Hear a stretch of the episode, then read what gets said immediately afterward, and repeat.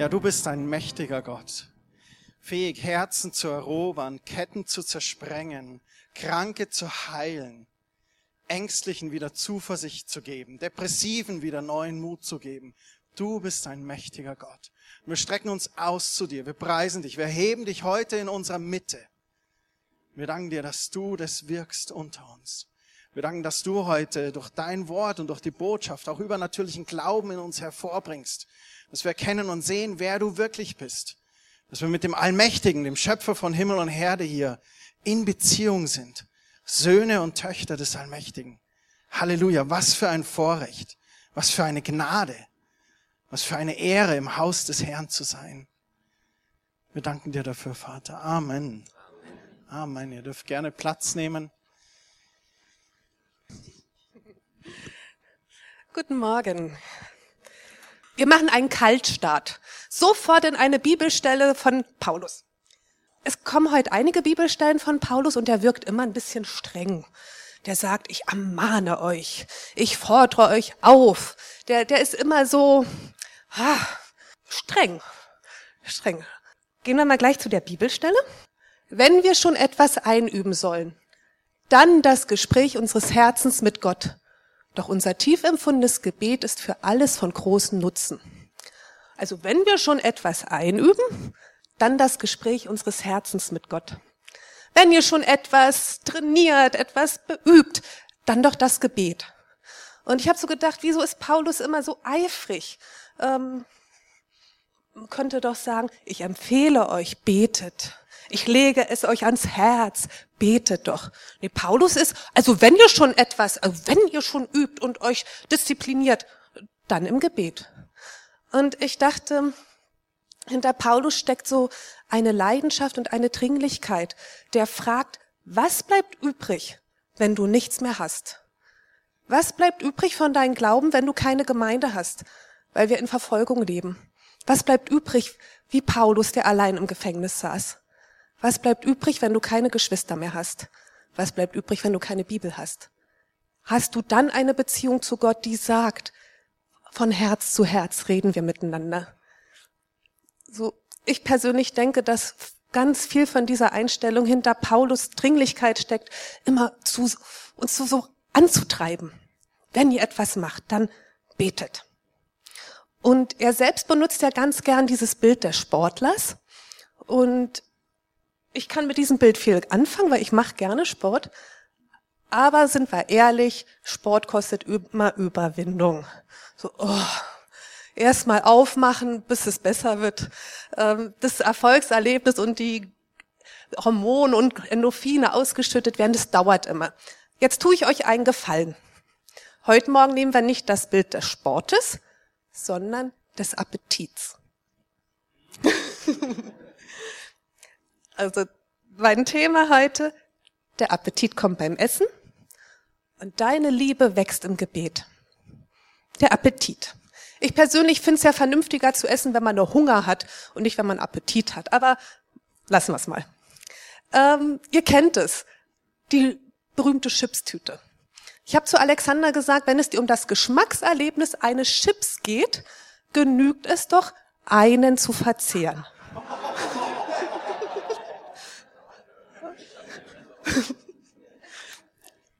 Irgendwie, aber irgendwie reicht es nicht, ne? Da, da sind Geschmacksverstärker drin und Appetitanreger und rampf, rampf, rampf, rampf, ist die Tüte weg. Und dieses Bild möchte ich jetzt, dass ihr das mal vor Augen habt, wenn es um das Thema Gebet geht. Von Herz zu Herz mit Gott in Verbindung zu sein. Hm, da kommt was in Bewegung. Das ist anregend. Machen wir mal Bestandsaufnahme. Ich glaube, jeder von uns hat so eine ganz eigene Assoziation von Gebet. Jeder hat so seine eigene Erfahrung gemacht. Und ich dachte, sind wir mal ehrlich, so jeder für sich. Welche Gedanken kommen dir beim Wort Gebet? Jetzt ploppen ein paar Vorschläge auf und ihr könnt euch mal versuchen, so einzuloten. Gebet ist mir ein Bedürfnis. tue ich in Notsituationen? Ja, mal zu Gott rufen. Das ist eine Angewohnheit, jeden Morgen oder jeden Abend. Ihr Gebet ist das Vater unser, so lehrt es Jesus. Zu den Mahlzeiten. Oh, macht müde. Weiß nicht, was ich sagen soll. Immer nur dasselbe. Hm. Ich tue es ganz leise, ganz still für mich. Reihum im Hauskreis finde ich so ein bisschen der Klassiker. Ne? Mal rechts rum, mal links rum. Gebet ist etwas, was man in der Kirche, in der Gemeinde tut. Erfrischt mich. Ich höre sogar Gott. Wir haben mal schnell so zwischendurch. Ich habe gedacht, ich habe so alle Gedanken schon mal erlebt, ne? so je nach Lebensphase und wie lang man schon mit Gott geht. Früher konnte ich mir nie vorstellen, dass man eine ganze Stunde beten kann. Ich war immer so müde. Oh, hm, man lernt. Und Achtung, jetzt kommt ein Witz. Ähm, weil es hat mit dem Thema Gebet zu tun und dass dich keiner beurteilen kann. Man, keiner hat von außen die Möglichkeit oder überhaupt das Recht, dich und dein Gebetsleben zu beurteilen. So, ähm, das ist eine große, stellt euch vor, große Konferenz von Fahrern, Pastoren, Geistlichen und die haben dann auch eine Tischgemeinschaft zusammen. Und jeder, bevor er sich setzt und speist, stellt sich hinter seinen Stuhl und betet leise.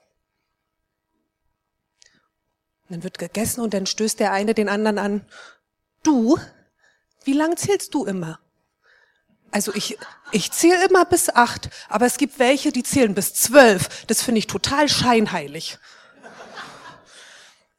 Also dieses, wer kann das beurteilen? Ähm, ich selber setze mich gerne hin und schreibe was dazu. Alexander sitzt im Wohnzimmer. Und da ist es ganz still. Ich nehme an, er betet. Er zählt bestimmt nicht bis hundert. So. Sein.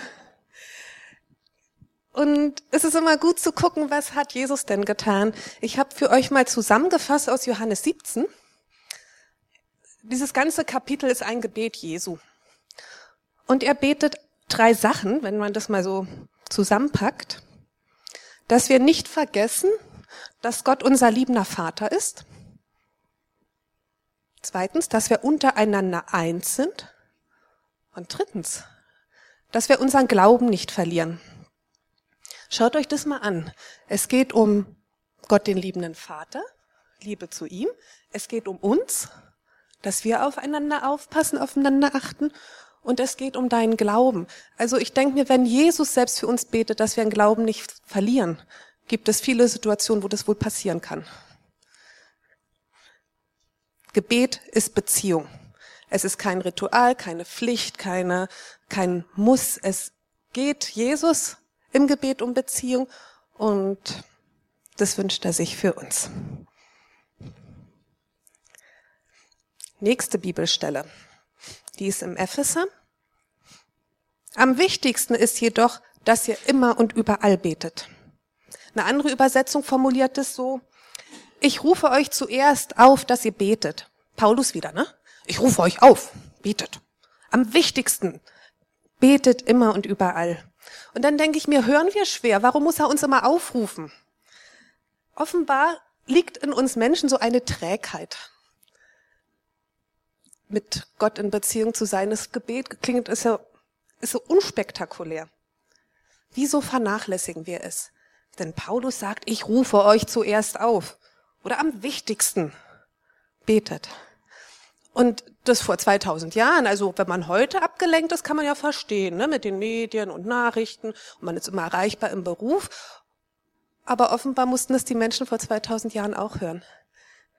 Ich rufe euch auf, betet. Oder? 1. Timotheus? Ich möchte euch noch einmal an das erinnern, was in erster Linie eure Aufgabe als Gemeinde ist. Zu beten steckt ganz viel drin. Ich möchte euch erinnern. Ich möchte euch erinnern. Habt ihr schon wieder vergessen. Was in erster Linie, nicht in zweiter und dritter, sondern in erster Linie eure Aufgabe ist. Eure Aufgabe, das ist eine Aufgabe als Gemeinde. Betet. Gebet betrifft jeden. Vielleicht hast du gedacht, oh, das machen die im Gebetskreis oder die alten Frauen, die ja nicht mehr arbeiten gehen. Nein, Gebet betrifft jeden. Gebet ist keine Gabe einiger. Das ist kein, äh, wo du denkst, da muss man außergewöhnlich qualifiziert sein. Nee, Gebet ist, ist für dich.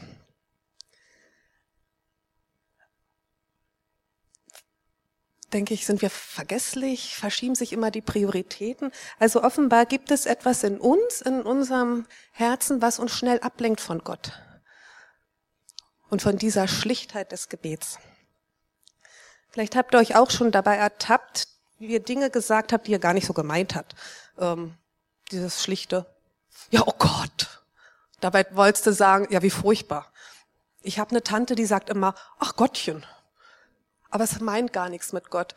Habt ihr euch schon mal ertappt, wo ihr Sonntag jemand getroffen habt und es hat euch so bewegt, weil die Person gerade durch was Schwieriges geht und ihr habt gesagt, ich bete für dich. Woche rum und kein einziges Mal gebetet. Ich passe inzwischen sehr drauf auf, was ich sage, ähm, weil ich würde es wirklich ernst meinen. Wenn ich für jemanden bete, dann will ich es tatsächlich tun. Und gab schon Situationen, wo ich sage, oh Gott, es tut mir wirklich leid. Ich habe es versprochen und nicht getan. So wie ernst nehmt ihr das, wenn ihr sagt, ihr betet? Wir machen doch so vieles, ne? Ähm, Ernährung, Schlaf, da geben wir uns echt Mühe. Kaufen dort die Sachen ein, ähm, unser Umgang mit Medien, Hobbys, Kommunikation. Wir verzichten ja sogar auf einiges. Oder wir bilden uns fort, also wir nehmen richtig Zeit und Energie für so viele Dinge. Und dann denke ich manchmal, wieso kann ich an einem Abend einen 200-Seiten-Roman lesen und werde müde, wenn ich vier Verse in der Bibel lese? Ist doch merkwürdig. Wieso kann ich 40 Minuten mit einer Freundin telefonieren und mir fällt nichts mehr ein, wenn ich zwei Minuten mit meinem Schöpfer rede? Ist doch merkwürdig. Wir leisten uns so viel. Oder wir versagen uns auch vieles. Aber wenn es um den Schöpfer geht, ist so eine Trägheit. Wir nehmen nochmal die Bibelstelle von Paulus. Wenn wir schon etwas einüben, dann das Gespräch unseres Herzens mit Gott. Gebet ist für alles von großem Nutzen. Herr Gott meinte schon gut mit uns, dass er das noch so ranhängt. Es ist von großem Nutzen. Es könnte Nutzen sein. Ich, wenn ich das mal so rausfiltere, der größte Nutzen im Gebet für mich ist eine Leichtigkeit. Es ist irgendwie der Tag, ist ein bisschen leichter, wenn ich mit Gebet beginne als ohne. Ich kann es euch gar nicht so erklären. Ähm, Alexander, der unterbricht oft seine Arbeit, wenn wir dienstags beten bei uns. Und dann setzt er sich wieder ran.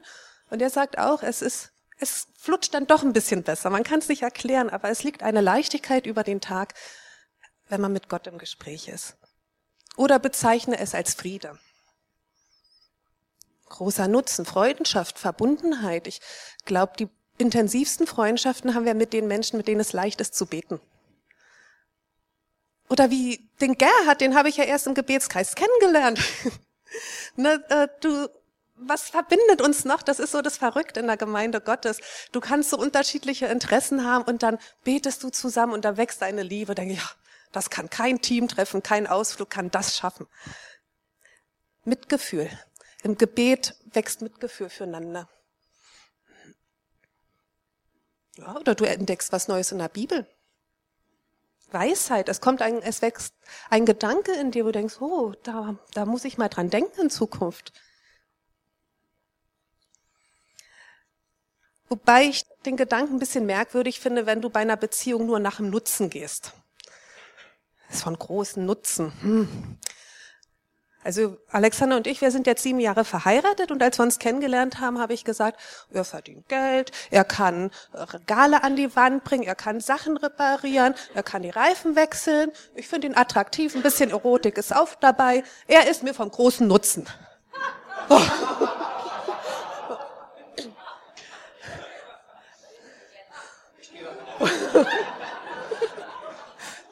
Fühlt sich nicht schön an, oder? Nein, so ist es nicht.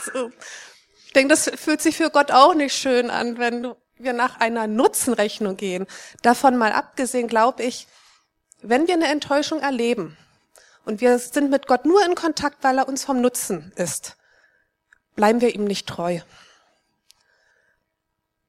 Ich formuliere es nochmal anders.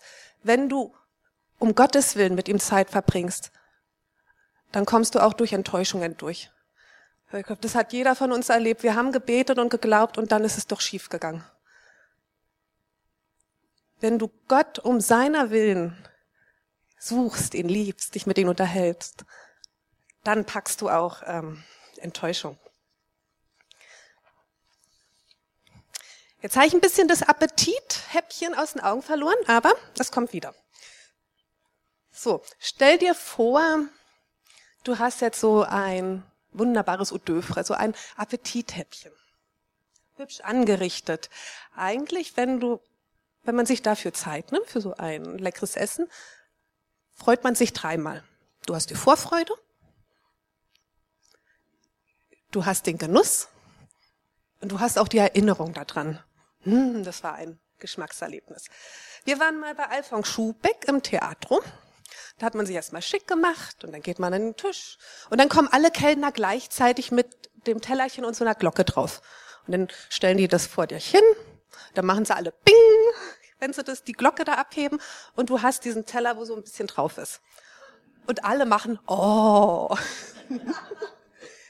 Und dann gucke ich mir das erstmal an. Wie sieht's denn aus? Dann sind meist so Schichten, ne? Irgendwas Gelee und Früchten und Gewürzen. Und dann nimmt man die Gabel und dann probiert man so ganz vorsichtig und versucht rauszuschmecken, was es ist. Genuss braucht Zeit. Also die Leberkässemmel, die kannst du auf die Hand nehmen und so im Auto und auf dem Weg zur S-Bahn futtern und dann ist sie weg und dann fragt man sich, habe ich jetzt gegessen oder nicht? Also die Leberkässemmel geht so schnell auf die Hand, aber Genuss, ein Appetithäppchen, das braucht Zeit. Nehmt dieses Bild mal mit ins Gebet. Gebet, Gebetsgenuss braucht Zeit. Ich bin in Ostdeutschland aufgewachsen und wenn eine Tante oder die Oma einen runden Geburtstag hatte, durfte meine Eltern in Westen fahren. Und dann hat meine Mutti eine Flasche Multivitaminsaft mitgebracht. Dreiviertel Liter. Sie kam nach Haus, wir alle aufgeregt, Mutti, was hast du mitgebracht? Dann haben wir uns ins Wohnzimmer gesetzt und dann haben wir diesen Multivitaminsaft geöffnet und in Schnapsgläsern getrunken, über mehrere Tage verteilt. Weil das so was Besonderes war. Wir kannten keinen Multivitaminsaft. Und es wurde zelebriert. Und wir hätten so gern noch ein Glas getrunken, aber ging nicht, ne? Oder dann hat sie äh, eine Kiwi ausgepackt. Und mein Bruder und ich, wir haben erst mal gelacht, haha, eine haarige Kartoffel. und dann aufgeschnitten und da hat Mutti gesagt, das muss man wie ein Ei löffeln. Dann haben wir das gelöffelt und dachte, ein bisschen sauer, so war gut, aber wenn man sagt, das ist was Besonderes, hat man das zelebriert. Und jetzt kommt noch ein wichtiger Gedanke. Geschmack braucht auch Zeit. Das erste Mal war die Kiwi, naja, oh, gewöhnungsbedürftig, aber ein paar Mal gegessen, denkst du, oh, lecker, so diese Säure und äh, das Weiche dann. Auch in der Kindererziehung sagt man das, ein Kind muss bis zu achtmal eine Speise probieren, bevor es sagen kann, ob es schmeckt oder nicht. Nicht gleich aufgehen beim ersten Mal. Ist ja auch so, wenn du ein Appetithäppchen hast, dann weiß man nicht, hm, mag ich das eigentlich? Probiert man erst mal und dann stellst du fest, ah, das hat ja noch gar nicht so geschmeckt. Vielleicht hattest du noch nicht so eine tolle Gebetszeit in der Gruppe. Oder du hattest eine und die war gar nicht gut. Und denkst, oh, blöde Erfahrung. Probier's nochmal. Geh nochmal in einen Gebetskreis. Trau dich im Hauskreis zu beten. Nimm dir die Zeit am Morgen oder am Abend. Und denk, hm, das muss man erst mal probieren. Nicht gleich aufgehen beim ersten Mal. Geschmack braucht Zeit, um sich zu entfalten. Das ist ja Fastfood, ne? Ihr kennt es doch. Dann war man bei McDonalds, boah, fühlt sich voll bis oben hin und hat nicht das Gefühl, was Gutes gegessen zu haben. Geschmack, Genuss, Gebet braucht Zeit. Was hindert mich dann am Gebet? Vielleicht ist es das Wissen. Du wusstest gar nicht, dass du, wie Paulus sagst, beten sollst, dass du sogar in erster Linie beten sollst und vor allem und immer und überall. Vielleicht war es das Wissen. Oder deine Erfahrung. Bist enttäuscht von Gott, weil ein Gebet nicht erhört wurde. Die Zeit? Ich glaube, das ist somit die größte Herausforderung, sich das so zu reservieren. Viertelstunde eher aufstehen oder die Mittagspause ausdehnen. Ich, das ist so individuell, ne? Die Art und Weise. Was, was liegt dir? Was ist deine Ausdrucksform? Ist es das ruhige Sitzen oder das Laufen? Mein, mal im Auto ist schon praktisch, aber ganz ehrlich, mit, ein, mit deinem besten Freund willst du nicht nur im Auto quatschen, ne? du willst so richtig schöne Zeit haben, auch mal von Angesicht zu Angesicht, nicht nur so neben sich. Oder hindert dich dein Selbstbild, das, was du denkst von dir. Jetzt kommt mal Alexander nach vorne, der bringt euch mal ein Beispiel. Ja, genau. Ich möchte euch heute Morgen von einem Erlebnis erzählen, wo mein eigenes Gebet und auch das Gebet von anderen mich aus einer, aus einer etwas schwierigeren Zeit herausgeholt hat. Und ich sag mal so, ich bin berufsbedingt, bin ich viel im Auto unterwegs, habe so circa 60, 70.000 Kilometer im Jahr. Das heißt, ich habe unwahrscheinlich viel Zeit zum Nachdenken. Im vergangenen Jahr war es dann so, dass äh, mich immer mehr negative Gedanken beschäftigt haben zu meiner Vergangenheit, zu der Vergangenheit, wo ich Jesus noch nicht kannte. Ähm, die Gedanken gingen dahin, dass ich andere Menschen verletzt habe, dass ich Fehler gemacht habe. Und diese Gedanken, die haben mich immer weiter runtergezogen. Ist nicht so, dass ich inaktiv gewesen bin. Ich habe schon, bin schon hergegangen und habe ähm, dann, wenn diese Situationen kamen im Auto, aktiv äh, Satan gesagt, geh weg. Ich will dich nicht. Ich will diese Gedanken nicht. Hau ab. Hat auch in der Regel geklappt. Aber kurze Zeit später kamen diese Gedanken halt auch wieder. Und das kam immer mehr, immer häufiger, immer häufiger. Und irgendwie zog mich das so richtig in Sog. In diesem Sog ging das dann so weit, dass ich sagte, ich bin es nicht wert. Ich bin es nicht wert, in Jesu Nähe zu sein. Dann kam das Angebot vom, von dem Seminar mit dem Johannes Braun. Und irgendwie habe ich gedacht, nee, Samstag schon wieder investieren bin berufsbedingt auch ständig auf Konferenzen und auf, äh, auf Meetings und da hat man dann ständig diese gruppendynamischen äh, Geschichten und irgendwie hatte ich keinen Bock. Aber ein innerer Impuls, der hat mir gesagt, du gehst jetzt hin, das wird gut. Und dann kam auch noch die Schwärmerei von Kerstin und Christian. Boah, der ist super, wir haben den auf der Zeltstadt kennengelernt. Der ist klasse, mach das mal. Habe ich das gemacht. Selbst auf dem Weg dorthin habe ich noch gedacht, oh nee, eigentlich keine Lust. Aber trotzdem, ich bin hingefahren, habe gesagt, ich ziehe das jetzt durch. Einige von euch waren auch dabei und haben das miterlebt. In dem Seminar kam dann die Situation, dass der Johannes uns gebeten hat, still zu werden und so die erste Bibelstelle, die uns in den Kopf kommt, mal zu nehmen und sich Gedanken drüber zu machen. Und mir kam sofort die Bibelstelle von der Samariterin am Brunnen, die Jesus begegnet, in den Sinn da habe ich mich sofort mit, mit der Samariterin verglichen, habe gesagt, ja, ich bin es nicht wert, dass Jesus sich mir nähert. Johannes hat mich dann aufgefordert, das mitzuteilen, habe ich getan. Und er hat dann für mich gebetet. Hat dann gebetet und hat mich mit einer Krone auf dem Kopf gesehen. Die Krone hatte vorne einen roten Rubin drin, der stellvertretend für das Blut Jesu stand und hat gesehen, wie Jesus mir den Mantel der Gnade übergelegt hat. Das war für mich, war das eine Erlösung. In den darauffolgenden Wochen, jedes Mal, wenn diese bösen Gedanken wieder kamen im Auto, habe ich mir dieses Bild vorgestellt. Und diese Gedanken wurden leiser. Und mich beschäftigt das jetzt nicht mehr.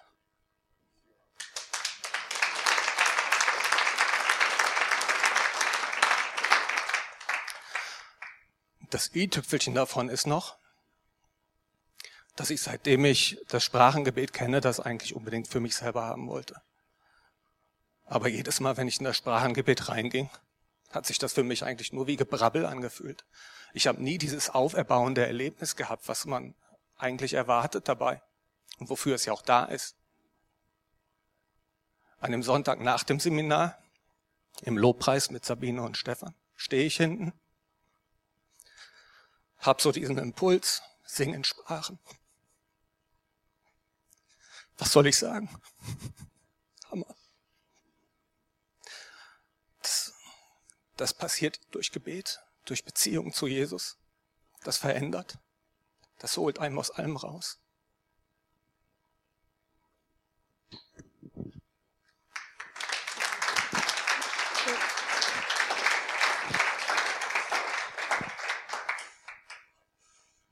Ja.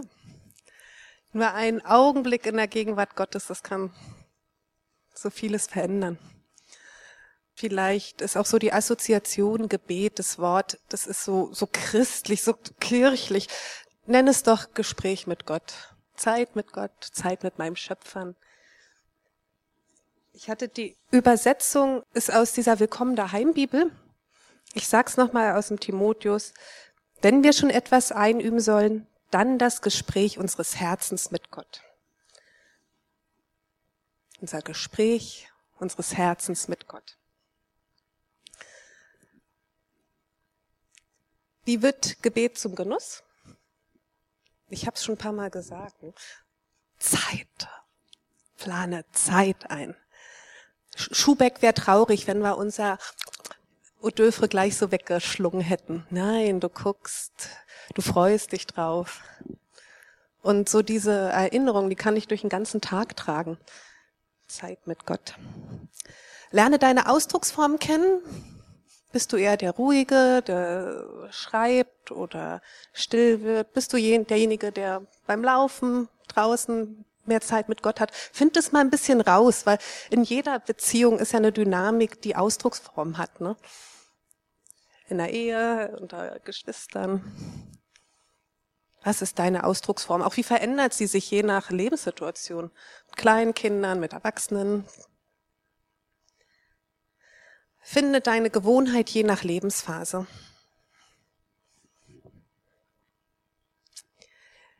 Ich habe noch ein paar praktische Ideen. Es kann der Bibelvers sein, der im Badezimmer hängt. Es gibt auch den Losungsabreißkalender, den hatte ich jahrelang immer ähm, im Bad, weil da guckt man, sobald ich Schrift sehe, lese ich die. Ne? Äh, vielleicht kann das etwas sein, was ihr immer wieder vor Augen habt. Ähm, es gibt die Apps, Bibel-Apps mit bestimmten Themen, mit Vers des Tages, dann ploppt es jeden Morgen auf deinem iPhone. Ähm, bete die Psalmen, so wie Sabine das gemacht hat Sprich sie mal laut, setz sie in der Ich-Form. Oft stehen sie ja schon in der Ich-Form, der Herr ist mein Hirte. Der Herr ist Susannes Hirte. Setz deinen Namen ein. Es gibt äh, Gebetsperlen, äh, das finde ich, was die Katholiken machen. Das kann wirklich eine gute Form sein, nochmal was in der Hand zu haben. Es gibt sogar für den Evangelischen auch so Gebetsperlen. Die große goldene steht für Gottes Herrlichkeit, die rote Perle für seine Liebe. Wenn du so ein haptischer Typ bist, Du brauchst was in den Fingern, nutze es doch. Wer kann von außen sagen, ob das nur ein Ritual ist, wenn du mit Gott da im Gespräch bist? Mach es doch. Such dir vielleicht ein Thema ähm, zum Studieren. Ich bin immer froh, wenn ich ein Thema habe, wo ich sage, jetzt gucke ich nur mal. Mein Name, Susanne heißt Lilie. Jetzt gucke ich in der Bibel nur mal nach Lilien. Und dann freue ich mich, weil ich da was entdecken kann. Vielleicht ist es auch etwas, was euch ähm, äh, Spaß macht. Ähm, du machst gern Musik. Dann guck dir mal alle Bibelstellen mit Musik an. Oder du interessierst dich für Kunsthandwerk. Ah, gibt Bibelstellen dafür. Aha. Guck doch mal nach. Und, und schau, ob was von deinem Herzen zu Gottes Herz geht. Gebetskreis. Wir beten jeden Dienstag und es ist schön, die Gemeinde auch beten zu sehen, so am Sonntag. Ne? Ihr stellt euch nicht erst bei Kerstin und Christian an, ihr betet einfach. Dann sieht man immer so Krüppchen und dachte ich, das ist toll. Jeder ist aufgerufen zum Gebet und kann es machen. Gut, vielleicht noch zum Gebetskreis, der dienstags ist. Es ist schon stramm, das gebe ich zu. Auch für uns. Wir sind dann, wenn dann Leute ins Haus kommen, soll ja nicht aussehen wie in einer Räuberhöhle. Also dann ist man schon ein bisschen schnell nochmal alles herrichten. Ähm, aber denkt an den großen Nutzen.